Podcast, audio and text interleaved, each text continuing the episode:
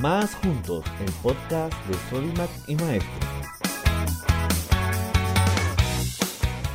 Hola a todas y todos. Espero que se encuentren muy bien de salud. En esta oportunidad contamos con la participación de nuestra psicóloga Eva Chávez, quien nos brindará las pautas para reconocer las manifestaciones del estrés, así como tres claves para gestionar nuestras emociones.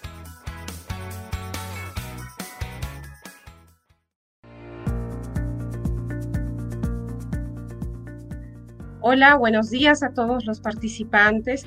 El día de hoy no solamente vamos a hablar de qué tan importante es nuestra salud emocional frente a la coyuntura, sino también eh, recuerden ustedes que cómo nosotros nos sentimos, cómo nos manifestamos hacia la vida diaria, influye en nuestra salud en general. Hemos venido afrontando circunstancias diferentes que nos han afectado. Recordemos que la parte emocional, el cómo nos sentimos, cómo pensamos ah, en relación a la realidad que nos vivir, afecta el sistema inmunológico. Hay una relación directa entre la forma de pensar y sentir con la salud física. Esta relación es muy importante de tomarla en cuenta, ya que eh, no sé si ustedes habrán escuchado pero en los últimos tiempos se han realizado muchísimos estudios de cómo aquellas personas que en este periodo de tiempos han enfermado y estando internadas, aquellos que han mantenido una mejor actitud frente a la vida, un mejor manejo emocional, han buscado mantener la esperanza, la motivación, han logrado salir adelante mucho más rápido de una condición de enfermedad. Esto quiere decir que sí es real eh, el que cómo nosotros vamos mirando la experiencia, cómo reaccionamos frente a una situación, influye mucho en nuestra salud física. Hoy en día esto lo conocemos, sin embargo, tenemos que empezar a ponerlo en práctica porque además de la salud física, eh, sabemos los especialistas cómo nosotros nos vamos a sentir ¿no? Influye en todas las dimensiones humanas. Recuerden ustedes mirar la salud como una mesita, que está apoyada en varias patitas. Estas patitas que sostienen la salud no solamente tienen que ver con el cuidado corporal de nuestro organismo, sino también tienen que ver con hábitos que nosotros podamos poner en práctica. Una de esas patitas que fortalece la salud tiene que ver con la actividad física, por ejemplo. Otra de ellas tiene que ver con la calidad del sueño, si nosotros dormimos bien y cuidamos nuestros horarios del sueño. La otra tiene que ver con la alimentación. Y otra tiene que ver con el equilibrio emocional, ¿no? Y este equilibrio emocional, a pesar de las circunstancias, muchas personas hemos buscado mantener la esperanza, la calma, la tranquilidad. Sin embargo, es posible muchos casos en los que tal vez hemos caído en una actitud de angustia, de estrés, de preocupación, y eso en parte también es algo natural. ¿sí? Ahora vamos a ver de qué se trata. Bueno, dos de los grandes, eh, digamos, síntomas o manifestaciones que hemos presentado las personas en estos tiempos son el estrés y la angustia, ¿no? o que en otras palabras algunos llamamos también ansiedad. Y bueno, es importante conocer de qué se trata esto del estrés y de la ansiedad para poder nosotros eh, poner en práctica algunas estrategias que nos ayuden a afrontarlo de mejor manera. ¿sí? Bueno, en primer lugar, el estrés, recordemos que es una forma de respuesta individual frente a una situación que está allá afuera, una situación que podamos enfrentar.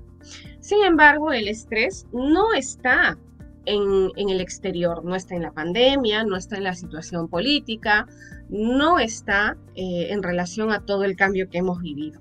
El estrés nace desde nuestro interior, es una forma de responder. Hay personas, por ejemplo, que en este tiempo nos han en consulta que han venido sintiendo manifestaciones corporales de estrés, como por ejemplo dolor de cabeza, dolor de espalda, eh, ardor estomacal, Em, incluso han presentado síntomas más intensos como gastritis, ¿no? Em, muchas veces hay también desórdenes alimenticios, agresividad, eh, comportamientos de repente de, desmotivación, que implican una desmotivación para hacer las actividades, eh, conflictos en la familia, etc.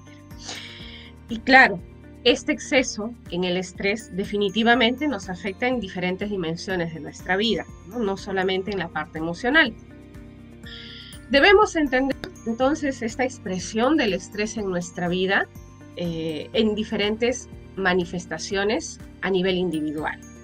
Entonces, vamos a hacer un escaneo de qué significa el estrés, tal vez para cada uno de nosotros.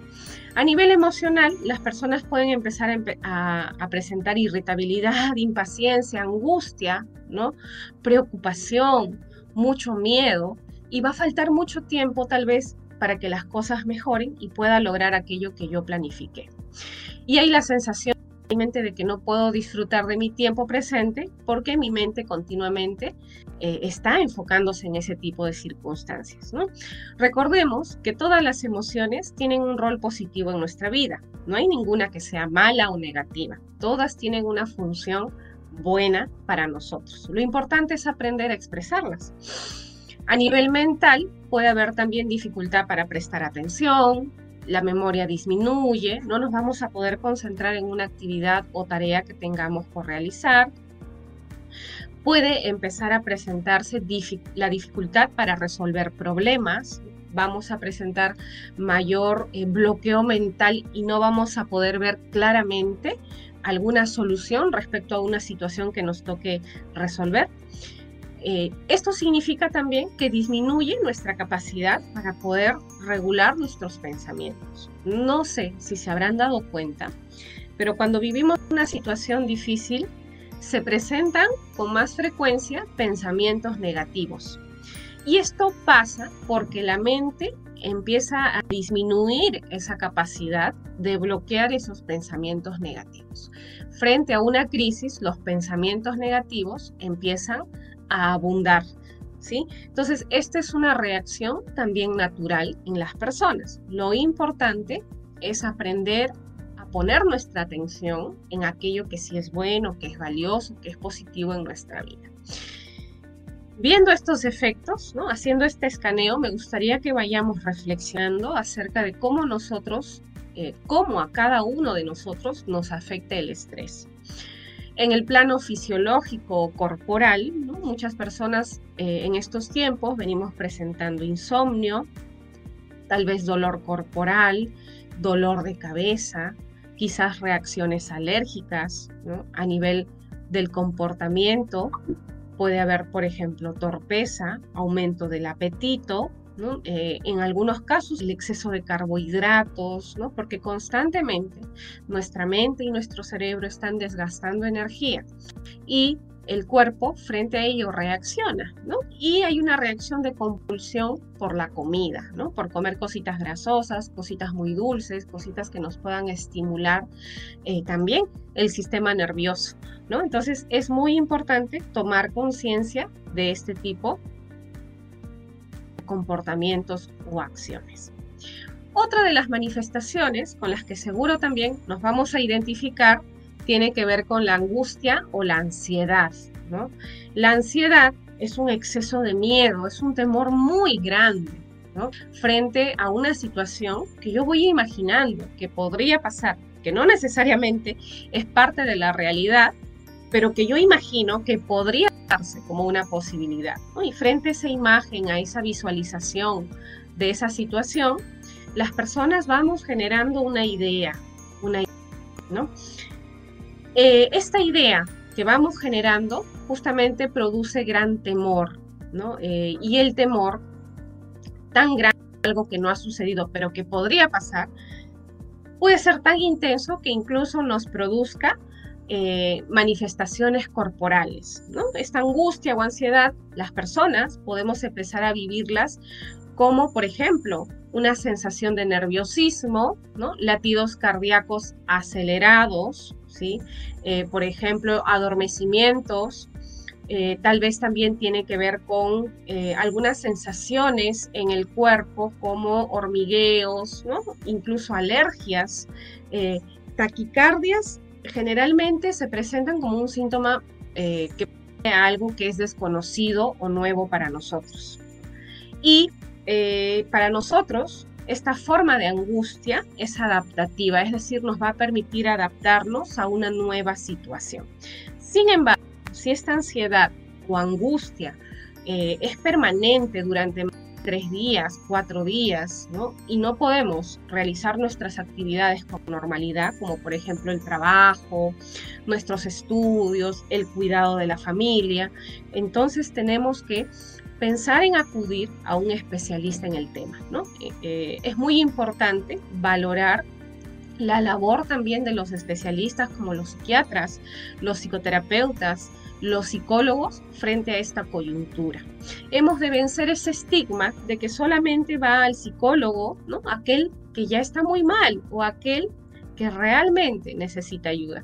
Pero a veces también el psicólogo o el psiquiatra puede tener una intervención para la prevención de algún tipo de malestar o síntoma que se pueda presentar en el, en el aspecto emocional, personal familiar, ¿no? O incluso que tenga que ver con lo laboral, pero desde nuestro manejo personal, ¿no? Como estrés, preocupación por el futuro, ¿no?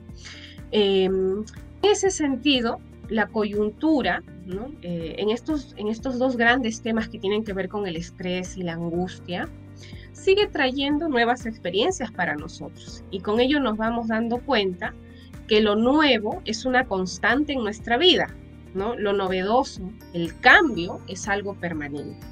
Y frente al cambio, en todo momento, eh, van a haber reacciones, en nuestro caso, ¿no?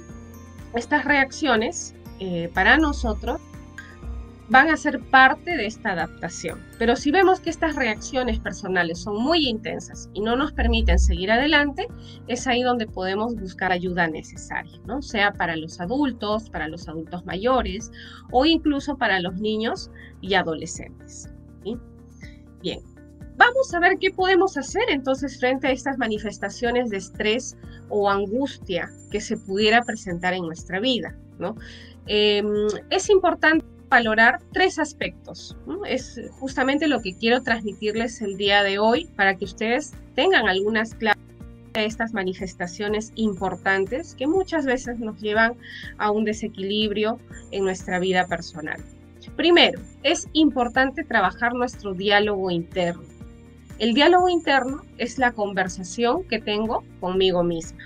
Es muy importante cómo yo me hablo a mí misma. A veces pasa frente a una situación donde yo pueda sentir quizás mucha tristeza, tal vez frente a una pérdida significativa, yo me pueda decir, bueno, yo tengo que ser fuerte, tengo que seguir adelante, ¿no? Sin embargo, inicialmente está bien a veces manifestar las emociones como el llanto, la tristeza, el dolor, expresarlo. Entonces, cuando yo me hablo de esta manera, validando mis emociones, de que tal vez hay días en que voy a tener un poquito menos de energía, hay días en que voy a necesitar un descanso para luego recuperar energía y seguir adelante, pues está bien validarlas. Pensemos que todas las emociones han de manifestarse hacia afuera. Por el contrario, si yo las contengo mucho tiempo, esto puede producir en mí un malestar mayor. Esto de validar mis emociones, ojo, no tiene que ver con expresarlas. De tal manera que no tome en cuenta cómo se puedan sentir los demás. A veces pasa que sentimos tanto enojo, queremos decir las cosas, queremos comunicarlas y no tomamos en cuenta que en ese enojo, cuando decimos lo que queremos, lo que pensamos, hacemos daño a otros. Es mejor muchas veces tomarse un tiempo para poder caminar, respirar, si buscas hablar tal vez con una persona neutral para ti, ¿no? Con la que puedas compartir lo que sientes y que te pueda escuchar, podría ser una buena opción. Sin embargo, es bueno dar lugar a la reflexión antes de reaccionar de una forma en la que podamos hacer daño a otros. Una vez que yo valido mis emociones, voy a aprender también a regularlas saludablemente. ¿Qué significa para mí regular o gestionar mis emociones? Bueno, tiene que ver con movilizar en mí acciones que me lleven a sentirme mejor. Recuerda que, si bien es cierto, un proceso de terapia, la ayuda a través de la conversación con otra persona, que nos ayude a tener nuevas ideas frente a un problema, puede ser valioso. Pero si yo no movilizo mis, mis estrategias, mis posibilidades frente a una situación, probablemente no va, no va a cambiar mucho. Entonces, con esto nos vamos dando cuenta que el cambio empieza desde uno mismo. Es bueno tomar una actitud de buscadores, ¿no? buscar soluciones, mirar alternativas, ¿no? mirar qué posibilidades tenemos frente a una situación. Todo aquello que nosotros vayamos poniendo en práctica para regular nuestras emociones, ¿no? Eh, no solamente ha de ser una técnica que se practica una vez, sino que tenemos que hacerlo un hábito en nuestra vida. ¿no? Y como hábito, si vamos a poder realizar los cambios necesarios para poder mejorar cómo nos sentimos. Para algunas personas, hacer les permite canalizar el estrés, moverse un poco y al terminar pues se sienten más relajados.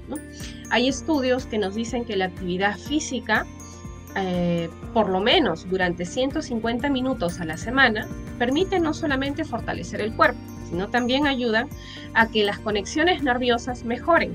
Y esto significa que vas a tener mejor capacidad para resolver problemas, sean de trabajo, familiares, personales. Entonces, la actividad física también contribuye a la salud mental. Por otro lado, actividades como la práctica de lo espiritual, ¿no? la oración, alguna filosofía, el yoga, la meditación, la lectura, ¿no? por algunos minutos al día, pues no estamos hablando de horas, ¿no? por algunos minutos o lo que sea realizable para ti, pueden permitir un cambio progresivo en la forma en cómo nosotros vivimos. En todo momento, la clave está que a través de estas actividades podamos enfocar la mente en aquello que sí es bueno y valioso para nosotros. Entendemos que es un trabajo personal, es una tarea por realizar. Sin embargo, si nosotros empezamos a movernos y, poner y ponemos en práctica este tipo de actividades, podemos, podemos realizar cambios importantes en nuestra vida. Muchísimas gracias por su atención. Estamos muy contentos de seguir compartiendo esta información con ustedes. Cuídense muchísimo y a seguir manteniendo el autocuidado en nuestra salud general. ¿sí? Hasta pronto y que tengan bonito día.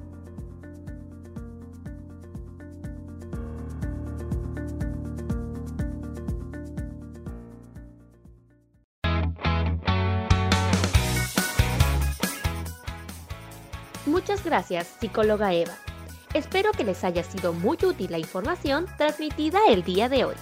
No olviden compartirla también con sus familiares y amigas o amigos. Prioricemos siempre nuestra salud y sigamos estos consejos para cuidarla. Recordemos que juntas y juntos nos cuidamos.